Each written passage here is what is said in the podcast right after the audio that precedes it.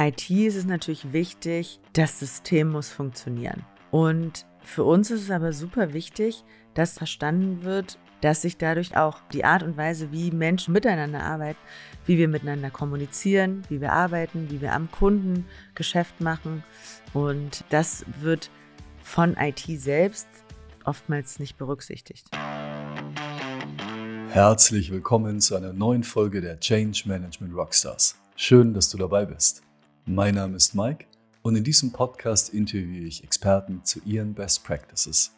Pragmatisch und von Mensch zu Mensch. Los geht's! Wir starten heute mit dem reinsten Hochdeutsch. Ich freue mich sehr, heute im Studio Jana Kamenik zu haben. Hallo. Hallo Jana. Und somit herzlich willkommen zu einer weiteren Ausgabe der Change Management Rockstars. Jana, du kommst aus Hannover. ja, das ist so. Das wurde gerade herausgefunden. Du hast parallel mit mir eigentlich studiert in München an der LMU. Das stimmt, ja. Im Schweinchenbau unter anderem. Richtig. Okay. Wir sind in München-Schwabing äh, in der Leopoldstraße. Da gibt es ein großer Gebäude, das heißt Schweinchenbau. Und da gibt es die Psychologen, mhm. die Pädagogen, mhm. die Soziologen. Richtig. Und du hast aber auch noch Kommunikationswissenschaft genau. studiert im Gebäude nebenan. Wie bist du von Hannover nach München gekommen? Durch die, wie heißt sie nochmal, ZVS, ZHS? Zentrale Studienplatzvergabe, irgend sowas. Äh, sowas in der Richtung. Ich habe erst Jura studiert tatsächlich. Und ja. das war auch wo? In Hannover? In München. Ich, also ich ah. habe einen Studienplatz für München bekommen ja. und habe dann nach einem Semester festgestellt, dass es doch nicht ganz so das ist, was ich eigentlich mal machen möchte in meinem Leben. Bin dann schnell zur Soziologie äh, gewechselt, genau. Cool. Gründe, Beweggründe für Soziologiestudium? Das Interesse daran, was Menschen und Gesellschaften bewegt und zusammenhält. Warum passieren Dinge? Wie funktionieren Dinge in der Gesellschaft? wodurch entstehen Konflikte? Wodurch löst man sie? Äh, okay. Und unter anderem warst du in Kuala Lumpur? Ja. An der University of Creative Technology. Richtig. Was kann man sich darunter vorstellen? Ich habe damals direkt nach dem Studium ein Praktikum dort absolvieren wollen und mir wurde dann nach zwei Monaten direkt ein fester Job angeboten ja. als ähm, ja so eine Art. Ich war so Projektkoordinatorin für den Bereich Sales Marketing mhm. und diese Uni war so spezialisiert darauf, in Asien eine andere Bildung auch anzubieten, also basierend wirklich auch auf, auf technologischen Prozessen und Systemen, aber auch viel global. Also die hatten verschiedene verschiedene Standorte, zum Beispiel in Afrika. Bin dort mit dieser Uni auch sehr viel gereist. Also ich wow. war dann in Kambodscha unterwegs, ich war in Lesotho, in Swaziland und habe dort verschiedene Standorte mit aufgebaut. Komplette südliches Afrika, wow, okay. Genau. Damit eben möglichst viele Studierende in den Geschmack kommen von dieser etwas anderen Bildung. Und ich muss schmunzeln, weil ich tatsächlich 2008 war ich noch in meinem BWL-Studium mhm. und da gab es ganz frisch eingeführt die Schlüsselqualifikation. Mhm. Das waren dann Projektseminare, wo man Business Cases gemacht hatte. Das war auch schön, das war gut, wurde allerdings angepriesen als revolutionär Aha. dass du parallel in Kuala Lumpur bereits an der Creative Technology Universität bist. Ich glaube, das hätten sich damals LMU und selbst die innovative TU nicht träumen lassen. und du bist, du bist dann von, du warst dort knapp zwei Jahre mhm. und bist aber ja nicht sofort zu Change Management gekommen, mhm. sondern hattest noch ein paar andere Stationen. Genau, ich habe dann noch einen kleinen Schwenker über Australien gemacht und there was a, there was a person involved in the story. Ja? Genau, Schön. genau, genau, ein Australier, den ich in Malaysia ja damals auch schon kennengelernt hatte. Und dann Sydney und dann Melbourne. So, willkommen zum Reiseblog heute äh, aus Berlin live. Wir reden über Australien und Südostasien. ja. Und in Byron Bay auch gewesen. Da dann später mal privat sozusagen, dann im, im Urlaub hinterher. Äh, okay, weil, weil wir haben den Running Gag. Ich, ich war ja zur Schule gegangen, habe dort studiert in Sydney ah. und war ein paar Mal in Byron Bay und okay. hatte Jahre später herausgefunden, dass die Hemsworth Brothers aus Byron Bay kommen. Und ich bilde mir mal ein, ich habe die bestimmt beim Surfen gesehen, bestimmt. aber da waren die natürlich noch nicht bekannt. Ne? und dann klopft äh, PwC an der Tür und sagt, okay, alles klar, wir arbeiten zusammen. Genau. Wir bringen digitale Transformation voran. Wie sah denn dein Alltag aus? Sehr, sehr gemischt, ja? muss ich sagen. Als ja, Change Managerin mhm. für CRM-IT-Implementierungsprojekte. Also okay. alles, da ja, das muss, ja, ja, das ja, muss jetzt erklären. muss jetzt einhaken. Also Change Managerin, Veränderungsmanagerin. Ja. Für CRM, Customer Relationship Management. Genau. Was ist das konkret? Also das sind Systeme, die Vertriebler oder Service-Mitarbeiter oder Marketing-Mitarbeiter bei ihrer Arbeit unterstützen. Also Prozesse werden automatisiert in diesem System durchgeführt. Ab wann lohnt sich das für mich? Wie groß muss ich sein als Unternehmen? Oh, das lohnt sich schon ab zwei oder drei. Das lohnt sich schon wahrscheinlich schon für eine Person. Einfach, es ist ein strukturiertes Tool, was vieles automatisiert und die einfach Arbeit auch abnimmt. Also ich tracke sämtliche Kontakte, die genau. ich mit meinem Kunden habe. Genau, es ist wie so ein dieses kleine alte schwarze Adressbuch, was mhm. früher angesagt war, was eben heute digital ist und was dir hilft, über alles einen Überblick zu behalten, dass ich sehen kann, wie habe ich den Kunden überhaupt gewonnen? Wie ist der auf mich aufmerksam geworden? Mhm. Ist der durch eine Kampagne oder hat er irgendwie auf eine Webseite geklickt? Hat er ein Newsletter von mir bekommen? Wie viele Newsletter hat er schon bekommen? Wie oft hat er die geöffnet? Das wird zum Beispiel da getrackt. Dann ist das in Synchronisierung natürlich auch mit der Vertriebsabteilung idealerweise, dass der Vertriebler sehen kann, ah, mein Kunde, der hat jetzt unsere Newsletter bekommen, der hat an der und der Kampagne teilgenommen. Ja. Dem kann ich jetzt im nächsten Gespräch dann gut was zu dem Thema XY erzählen. Und gleichzeitig habe ich dann natürlich nach dem Sales oder nach dem Vertrieb, das ganze Thema Service. Das After Sales quasi. Genau. Und diese Einführung solch eines CRM-Systems mhm. ist zum Beispiel Bestandteil den du aus der Change-Perspektive begleitest. Genau, also ich begleite Kunden dabei, neue Systeme eingeführt werden und eben ich komme jetzt speziell aus dem Bereich Customer Transformation. Wir optimieren Kundenprozesse. Also, dass der Kunde König ist und entsprechend auch behandelt wird. Und wir versuchen alles so zu transformieren, dass eben vieles automatisiert wird, vereinfacht wird und schneller geht. Das heißt, ich bin ein Unternehmen, ich mhm. sage, ich brauche ein moderneres CRM-System. Mhm. Projekt wird gestartet, vor mhm. allem mit deinen Kollegen, die sich natürlich mit den technischen Prozessen im Detail auskennen. Mhm. Sehe ich auch mit dem Datentransfer, mit der Datenqualität. Und dann kommst du als Change Managerin dazu. Genau. Warum bist du notwendig? Von mir bekommst du erstmal Antworten auf die Fragen, die du hast und du bekommst den Mehrwert. Also warum musst du jetzt durch dieses, ich sag mal, Tal der Tränen gehen? Ja. Weil ein Change ist immer unbequem und macht keinem Spaß.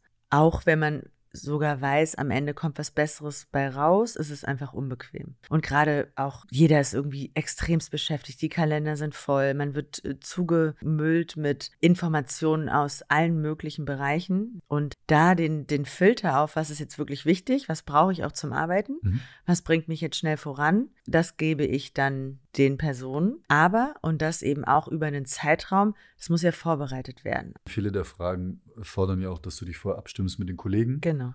Sei es die Zeitrahmen zu geben, sei es natürlich technische Fragen. Mhm. Auch wann betrifft es mich eigentlich? Kannst du sagen, was sind so typische Phasen vom Proposal bis zum Go Live, also mhm. wenn tatsächlich umgestellt wird? Mhm. Du meinst als Change Manager jetzt? Richtig, Nicht, ja. Genau, okay. Also im Bereich Change Management ist in, zumindest in unserem Bereich ist es klassischerweise so, dass das Ganze meistens in vier Phasen abläuft. Okay.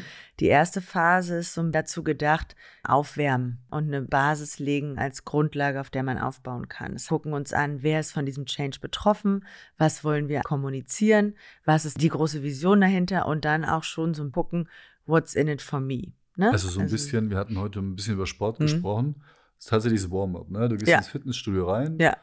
du bist am Laufband, die Muskeln werden warm, du denkst ja. vielleicht noch ein bisschen und denkst dir, um was geht es eigentlich heute, was will ich heute reißen? Ja, wichtig hierbei ist auch, schon mit den richtigen Leuten zu sprechen, weil oftmals eben gerade in IT-Projekten es so ist, da setzen sich dann wenige Leute zusammen und überlegen sich dann schlaue Dinge oder auch, sage ich mal, es kommt dann vielleicht auch von ganz oben und die Leute, die dann am Ende mit dem Tool arbeiten sollen, denken sich, hm, da habt ihr aber an mir vorbei entwickelt. Schade, dass ihr mich nicht mal gefragt habt. Der IT-Vorstand ja. und der HR-Vorstand und ja. der Vertriebsvorstand haben was beschlossen zu Ostern. Genau. Und keiner freut sich über das Weihnachtsgeschenk. Richtig. Und deswegen ist es so wichtig, auch dieses Thema Change von Anfang an mit drin zu haben. Das geht auch Hand in Hand mit Projektmanagement, weil auch ein Projektmanager ist dafür da, zu gucken, habe ich die richtigen Leute, sprechen die miteinander, kriege ich die richtigen Person an den Tisch und die richtigen Anforderungen.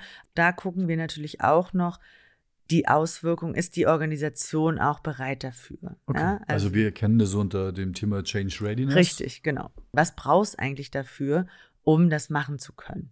Ja. Also, was wissen die Mitarbeiter darüber? Verstehen sie eigentlich schon, warum das Ganze eingeführt wird? Ja. Haben sie die notwendigen Ressourcen vor Ort?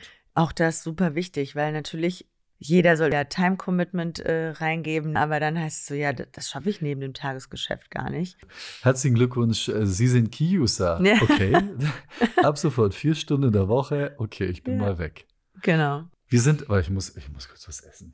Ich muss dieses Duplo lassen. Ja, das ist auch einfach richtig gut. Das ist auch ein, das ist ein Chocnut-Duplo. Ja, das, das, ist ja gar kein gewöhnliches. Nein, nein, das ist besser. Da ist nämlich eine Nuss in jedem Ding drin. Wir sind also, während ich dieses, herzlich vielen Dank dafür, mhm. während ich dieses sehr köstliche, Achtung, Schleichwerbung, Duplo Chocnut esse. Wir freuen uns natürlich über sämtliche anderen Sponsoren, die uns mit Keksen und Getränken versorgen. Sind wir gerade auf dem Laufband, vom Laufband runter. Ja. Die erste Phase, die Aufwärmphase. Ja. Alle freuen sich auf mhm. das Projekt, auf die Einführung des CRM-Projekts. Noch nicht alle, Noch nicht. Ah, ja. weil bei uns äh, klassischerweise eher erstmal die Core und die, die wirklich mitarbeiten im Projekt. Mhm. Und die formen dann auch die Kommunikation, die dann in der zweiten Phase ausgesendet wird. Das heißt also auf Neudeutsch diese sogenannten Key-User und die Key-Stakeholder. Mhm. Das ist genau die Gruppe, die du gerade angesprochen hast genau. in Phase 1. Ja. Die sind alle abgeholt, wissen, was sie eigentlich dem Rest der betroffenen Mitarbeiter ja. kommunizieren möchten. Genau. Inklusive ja. Projektplan. Womit wir bei Phase 2 sind. Was mhm. ist Phase 2? Phase 2 hat den Fokus wirklich der Kommunikation. Also Kommunikationsmaßnahmen schärfen, die Person mit einbinden und vor allem Leadership. Okay, und jetzt bei Kommunikation, mhm. weil das ist ja immer so, ja. wir müssen mehr kommunizieren. Ja, ja.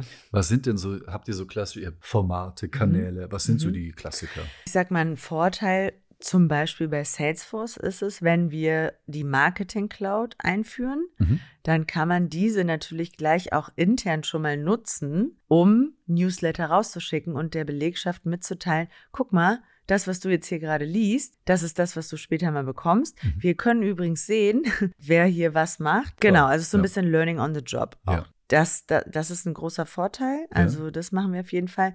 Was sich als sehr wirksam herausgestellt hat, ist aktuell zumindest Videos von Führungskräften und auch Key-Usern, Change Agents, wie auch immer man sie betiteln möchte, so ein bisschen Preview zu, was könnt ihr erwarten, was machen wir eigentlich gerade und was sind die Prozesse, mit denen wir uns befassen, was sind coole Features, die kommen werden. Oft ist es zum Beispiel, hatten wir jetzt ähm, bei einem Kunden im Vertrieb, dass da schon jahrelang so ein bisschen, oh, wir wollen unbedingt gerne eine Mobile-App, dass man mhm. als Vertriebler eben auch mit dem System am Handy arbeiten mhm. kann oder iPad von unterwegs. Und dann haben wir das natürlich für uns genutzt und eben auch in Videobotschaften, hier guckt mal, das kann man dann machen und so. Okay. und du hast auch den wichtigen Aspekt angesprochen, die Führungskraft als Vorreiter ja, der Veränderung. Ja.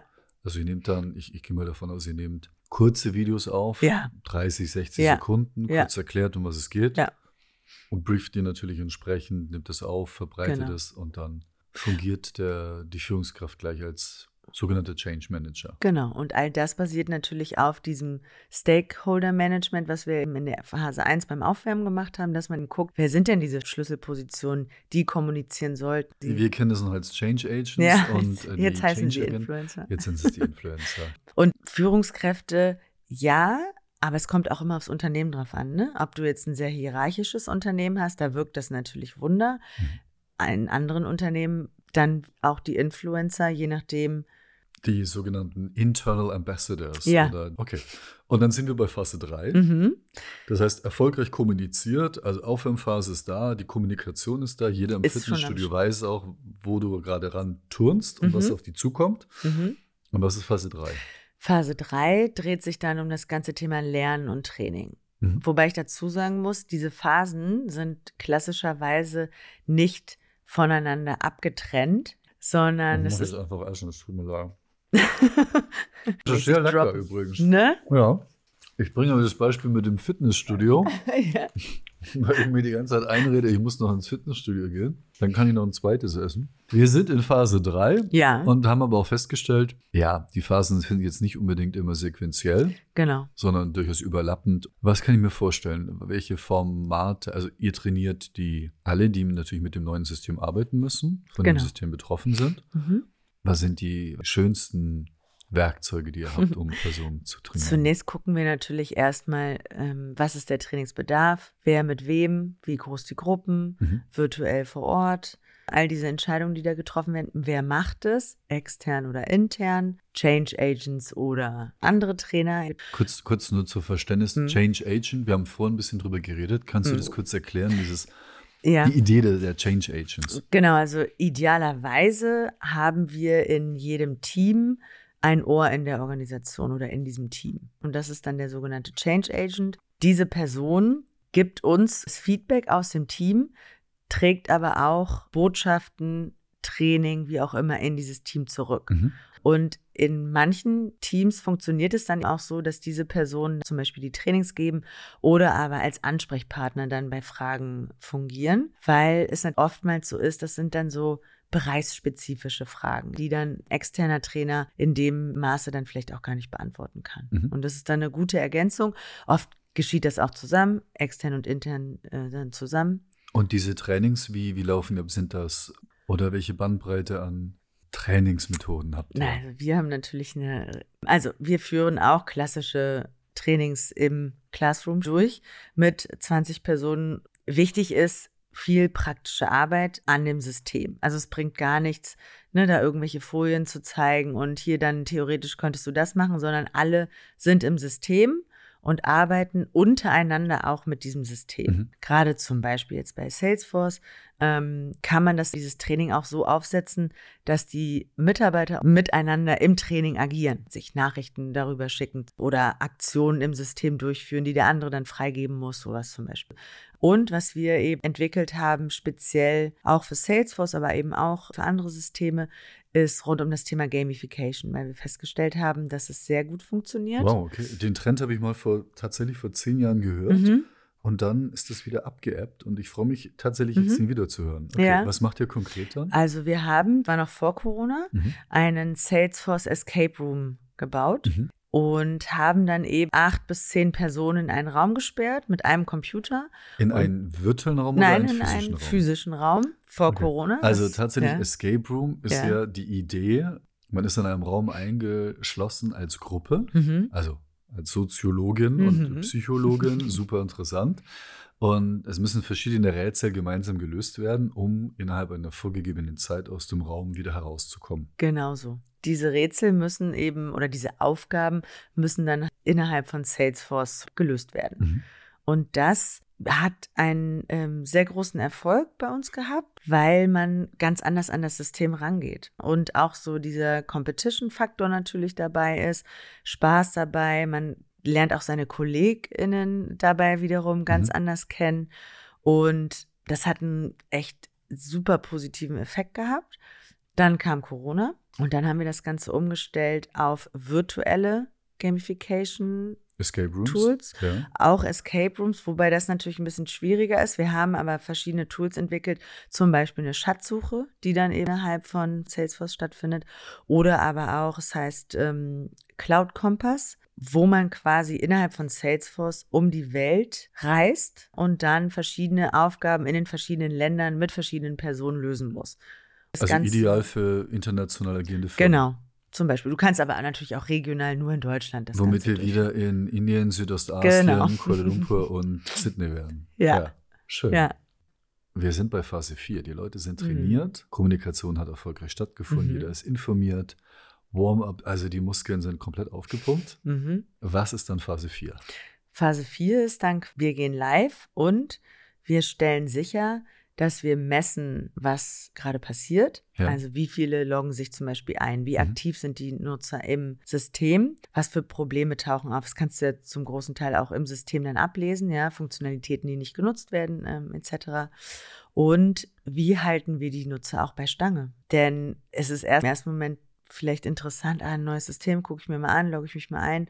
Und wenn ich aber nicht schnell genug den Nutzen erkenne und es mir mehr Arbeit beschert, dann bin ich schnell wieder raus. Und dann nutze ich es vier Wochen nicht und dann weiß ich schon gar nicht mehr, wie es geht. Heißt das also, viele Mitarbeiter tatsächlich die Wahl haben, ob sie dieses System auch nee. nutzen? Nee, es kommt wirklich aufs Tool drauf an. Also wenn wir jetzt CRM haben, mhm. da wird es oft auch so aufgesetzt, dass du es nutzen musst. Klar. Weil du ja sonst Besuchsplanung etc. Sonst kommt Kunden das manuelle Notizbuch und genau. du musst permanent Auskunft geben, links ja. und rechts und E-Mails ja. schreiben, ja. was deine Umsätze oder dein Kundenkontakt einfach sind. Okay. Ja. Aber auch hier, das ist, das ist natürlich der größte Change für die Mitarbeiter diese Transparenz. Ne? Also ich hatte früher mein kleines schwarzes Notizbuch und das hatte ich, das war in meiner Tasche und da konnte auch keiner reingucken. Mhm. Und ja, dann musste ich an den Chef ab und an was berichten, aber alle anderen drumherum haben nicht geguckt. Ja. Und jetzt steht das in diesem System. Ja. Und auch andere können darauf zugreifen, können ja. auf meine Kunden zugreifen. Ist halt ein Riesenthema. Also klingt so ein bisschen nach Darwin, ja, Survival of the Fittest, komplette Transparenz. Ja. Die Guten oder auch in dem Fall vielleicht natürlich auch die Glücklichen, die eine gute Phase haben, freuen sich mega. Mhm. Und andere, ähm, die Schlechten und vor allem auch die, die einfach vielleicht Pech haben, schwitzen. Naja, also du, du kannst ja in dem System trotzdem auch sehr transparent sehen, wer was macht. In dem Sinne, also wer agiert mit dem Kunden. Also ich habe sehr viele Kundenkontakte gehabt. Genau, aber, aber den Abschluss hat dann Herr Meier gemacht. Also aber eigentlich ist es ja dann sehr fair, quasi, ja, richtig. gesehen wird. Also es belohnt genau. die Fleißigen, ja. weil sie nachweisen können, dass sie fleißig sind. Ja. Das ähm, Prinzip dahinter ist aber, wir schaffen größtmögliche Transparenz, sodass wir alle zusammen an den Themen arbeiten. Ja? Weil man also, natürlich auch sehen kann, Jana hat dreimal mit dem Kunden telefoniert. Ja. Beim vierten Mal gelang Mike der Abschluss. Genau. Aber im Grunde haben beide ja gemeinsam daran gearbeitet. Ja. Und ähm, vorher hat Marketing einen fantastischen Job gemacht, mhm. weil die eben die und die Kampagnen gemacht haben und die und die Aktionen. Und nach uns, nach dem Abschluss, kommt dann Afterservice und begleitet die dann dabei. Und dann kannst du genau sehen, wie und so weiter. Ist das dann dieser sogenannte Customer Lifecycle? Ja, 360 Schon, Grad. Genau. genau. Ja. Gut. Okay, dann sind wir wieder ja. nach den vier Phasen angekommen und ja. wir sind bei der Hypercare. Wir sind quasi nach dem Go Live bei der Betreuung. Ja wo wir nochmal in den Stretch gehen und oder in die warme Dusche und sagen, war eine schöne Einheit, haben wir erfolgreich gemacht. Haben, ja, haben wir. Und jetzt dranbleiben. Nicht nach Hause gehen, aufs Sofa legen und äh, nichts mehr machen, sondern ja. ähm, idealerweise einen Tag vielleicht Regeneration und dann am nächsten Tag wieder her. Was sind deine biggest learnings aus diesen Projekten? Ein großes Learning war jetzt bei einem Kunden zum Beispiel, dass wir, dass man aus dem Change Management schon sehr hartnäckig bleiben muss. Im Sinne Oder von. Muss, da musst du konkret. Ja, ja also weil wir ja oft das Problem haben, dass das so angezweifelt wird, was machen die da eigentlich? Ja, gut, Trainings sehen wir ein und Kommunikation auch wichtig, aber naja, Change braucht man das. Das ist ja das, wo eigentlich am meisten immer dran gespart wird. Mhm. Und das, das machen wir irgendwie schon. Da schicken wir ein paar Newsletter raus und dann läuft das. Ich erlebe das oft, dass man dem Kunden das halt erstmal beweisen muss, was wirklich die Benefits sind und das immer wieder aufzeigen, erklären, mit einbeziehen, also wir haben Kunden zu größten Fans gemacht, die selber jetzt auch so große Change Management Fans sind und diesen Ansatz, den wir dort eingeführt haben, weiterleben mhm. und das sich ganz groß auf die Fahne geschrieben haben, so wir wollen weiter so arbeiten, weil wir verstanden haben, wie gut das ist. Mhm. Also du wirst eigentlich ab und zu oder abgeschossen, mhm. weil man immer deinen Mehrwert, mhm. den Mehrwert in dem Fall von Change, in mhm. Frage stellt mhm. und dann zu sagen, wir machen das weiter, weil